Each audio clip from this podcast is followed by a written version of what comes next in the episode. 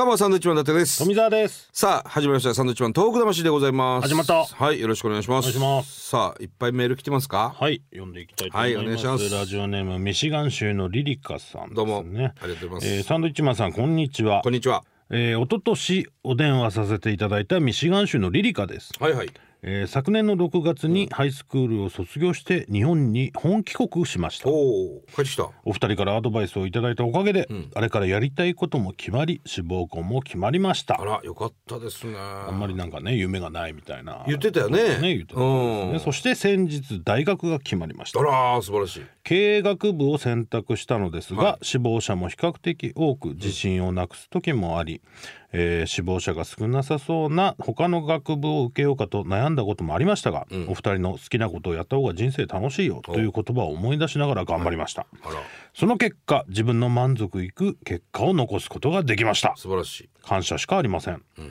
ちゃんとあれなんだね。僕らの言葉をこう、真に受けて。ね真に受けてるとか言うなお前。ちゃんと刺さったってことでしょ？好きなことやりなさいっていうのが。それでね頑張頑張れたっていう嬉しいですよこちらなんかそんな風に言ってくれると嬉しいね。ね。ラジオもやっている会があるよね。うん。うん。じゃあ今日本にいらっしゃるわけだね。そうですね。はあはあはあ。いや来てください。来てくださいっていうのもねあれですけど、うん。まあうちのライブとかにもね来てもらえれば。そうですね。うん、嬉しいですねこうやって海外の、これからまたねどうしていくのかなんかをね聞きたいあそうだね。ね。またメールくださいよ、ね夢とか決まったらねまたね。そうそうそう、はい、えー続きまして、えー枝豆飴さんですかね。はい。枝豆飴さん。ありがとうございます。伊達さん富澤さんお晩です。お晩です。ドイツは東の端ドレスデンでポッドキャストを楽しく聞かせてもらっています。ドイツから？ドレスデンドレスデン。はあ。私は仙台出身で、はい。現在音楽を勉強するためドイツに留学しております、日本では大雑把だった私も異文化の中に混ざって住むというのはやはりストレスを感じるものだなと実感しております、最近も土曜の朝4時に上の階からディスコのような爆音で起こされて、1週間ほど睡眠がままならなかったこともありました。何が起きてるんですかねえー楽器を吹く側の私は、ご近所で騒音問題があるとしたら確実に文句を言われる方だと思いながら生きてきたのですが、はい。法律で静かにしなきゃいけない時間が決められているほど騒音に厳しいドイツで文句を言う側になるとは思いませんでした。決められてんの？そんな法律で。へえそうなん静かにしなくちゃいけない時間帯があるってこと？ですね。すごいなそんなの、そういった生活の中で、サンドさんのラジオを聞くと本当に安心します。はい。母が石巻出身で酔うと方言が出ることもあり気仙沼ちゃんの回の放送は、えー故郷や小さい頃のことを思い出し気づくと帰りの夜道で涙を流していました、マジか。えー。はえー僕の夢は2つあり。あはい。一つはドイツのオーケストラに就職すること。すごいね。そして2つ目は定期的に復興のためのチャリティーコンサートを行うことです。は恥ずかしながら自分が仙台出身にもかかわらず他の地域の被害現状を忘れてしまうことが多くなってしまいました、えー自分でも思い出すために定期的にチャリティーができればいいなと思いますし、他の方にも思い出してもらうためにチャリティーの寄付や収益をサンドさん東北魂を通して受け取ってもらおうと今からぼんやり考えています、長くなってしまい申し訳ありませんこれからもラジオを楽しみにしておりますといやードイツのドレスデンからこれすでにで聞いてますよありがとうございます。ありがとうございます本当にね。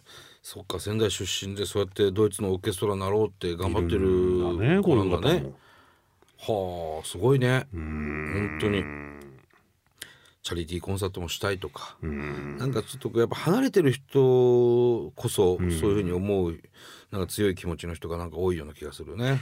まあ、そのねまたきっかけになるラジオだったりするのかもしれませんけどもね。いや本当ですね。気。仙沼ちゃんの会に響いてる人は結構いますね。気仙沼ちゃんはやっぱあのやっぱ方言が、うん。で気仙沼ちゃん可愛らしい声だし、この間もねお会いしましたけど、で方言がやっぱり可愛いんだよね。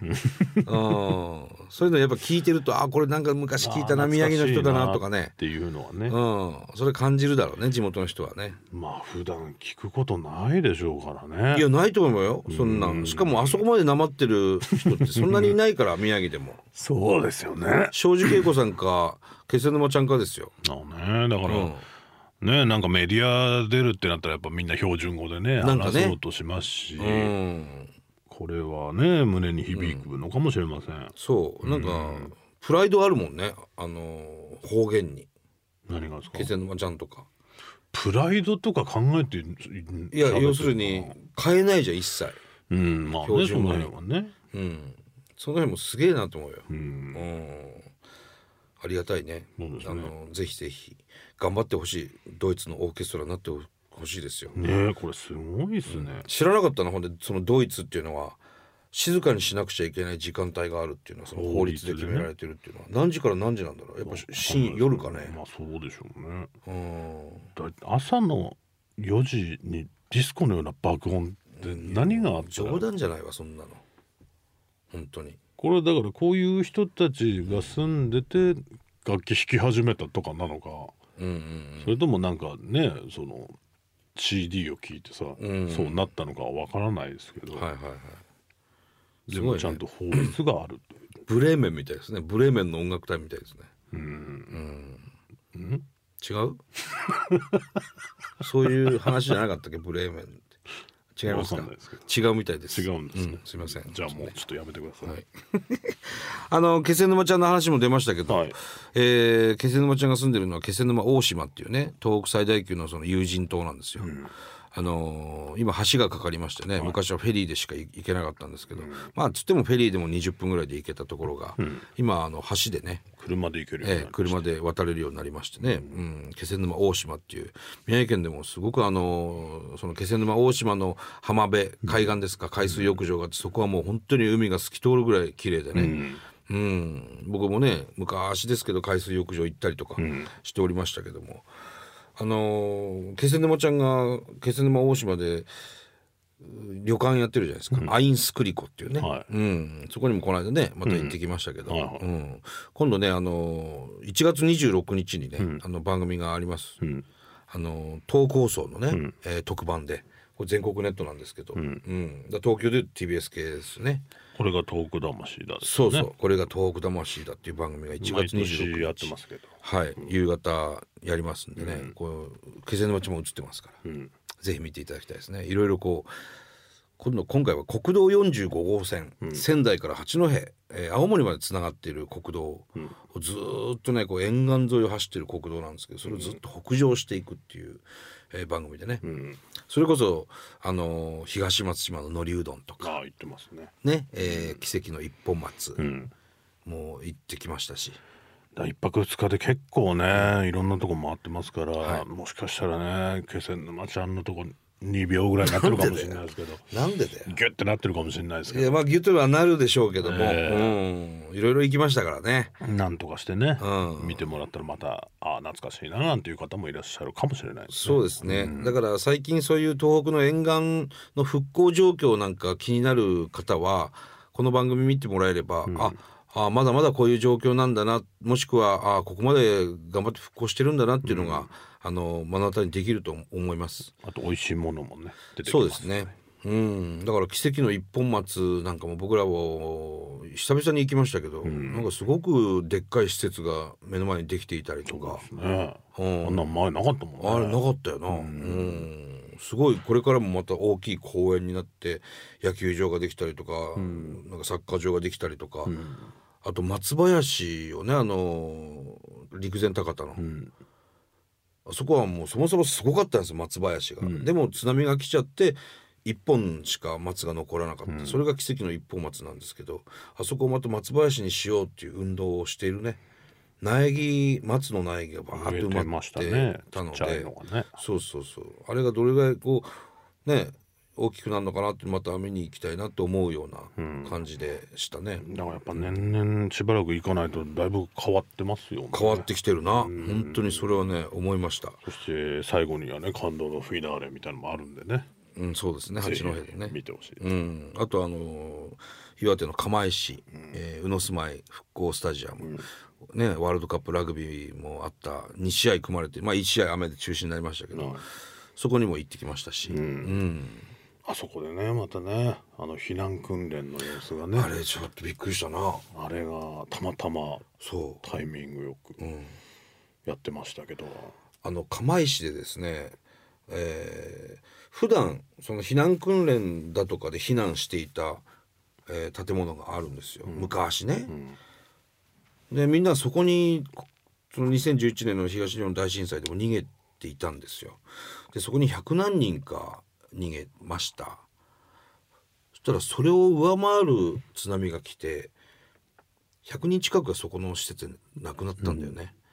で亡くなった方の名前がバーって書いてある慰霊碑があるんですけどそこであの僕ら手を合わせたり、えーお話を聞いていたりしたらたまたまその慰霊碑のそばにある学校だねあれは釜石中学校？ね釜石中学校小学校。にまあ震災後作ったんでしょうけど。宇野住まい復興スタジアムにあった学校があっちに移設してるから、釜石小学校中学校だと思うんですけどそこがねたまたま今その僕らロケしてる時間帯に避難訓練をしてたんですよ。ね、ほんであのー警報が鳴って、ん。学校からサイレンが鳴ってあれなんか聞いたことあるぞこの音はっつってちょっとこう、ゾワゾワゾワってしてそうあの時聞いた音だなと思ってたら、子供たちが学校のその校舎からブワーッとね本気になって走ってくるんですよ。でヘルメットかぶって全員ねで山の方にね。山の方に高台に避難するんです、その避難訓練を僕らはたまたま見ることができたんですけど、あの本気の避難訓練ね、あれはすごいなと多分震災以降に生まれた子たちもいるでしょう。あの中にはきっとうん。1年生とか2年生はね、その子たちも本当に、うん、全力で校舎から出てきてな、あれはちょっと感動したよね。うん。ただやっぱりいろんなとこ回ってますから、うん。3秒。そんな短くなんなそああのシーン。俺あのシーンメインだと思ってる。ねあそこね流してほしいし、あれ流してほしい、ねっていうのはやっぱ釜石の奇跡って呼ばれていた、その釜石小学校の子供たちっていうのは誰も亡くならなかったんですよね、もう海沿いにあった学校なんですけど日々その毎日しょっちゅう避難訓練やっていたおかげで、ちゃんと高台に全員逃げて誰も亡くならなかった子供たちが。で釜石の奇跡って呼ばれた、とうん。でもまあ 実際はですよ、学校の中に残っていた、えー先生方が、えーお一人かな亡くなった方がいるんですって。ね迎えに来た子とかね、そういう子は亡くなってしまったんですけど、そうだから日々のね訓練の賜物ですから。そうなんですよ。その避難訓練をたまたま見れたっていうのがね、すごく良かったんですよ、うん。ちょっと涙出てきましたねあれは。2秒、あのシーン2秒なん。うん、もしかしたらね。いやおかしいでしょそれ、うん確かに。いやわかんないどういやわかる、ねものすげえ撮ってたなとは思いますけど、うん、いやここはもう投稿層のね編集に任せますけど。そうですね。ん。あそこはぜひ使っていただきたいなと思いましたね、うん、何せまあ番組見てほしいですねそうですね、僕は。1月26日夕方帯にやりますんで、ぜひねそちらご覧ください。はい、はい、あとは何かありますか？いやもう何もないです。何もないです。もう何もないんですか？もう何もないです。もう10分取ったかね。うん。あ。15分も回ってたということですね。はい。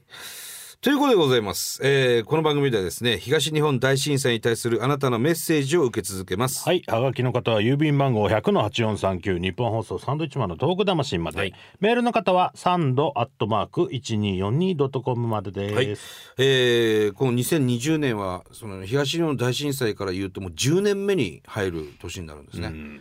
10年になるわけですから。まああのー遅くはありませんのでね、またその沿岸地域、なんかもう見に行ってぜひいただきたいね。遊び行ってほしいですうんね、、美味しいもの食べに行ってください、はい。そしてまたこの番組のメールお待ちしております。はい、はい、それではまた来週です。バイビー。さよなら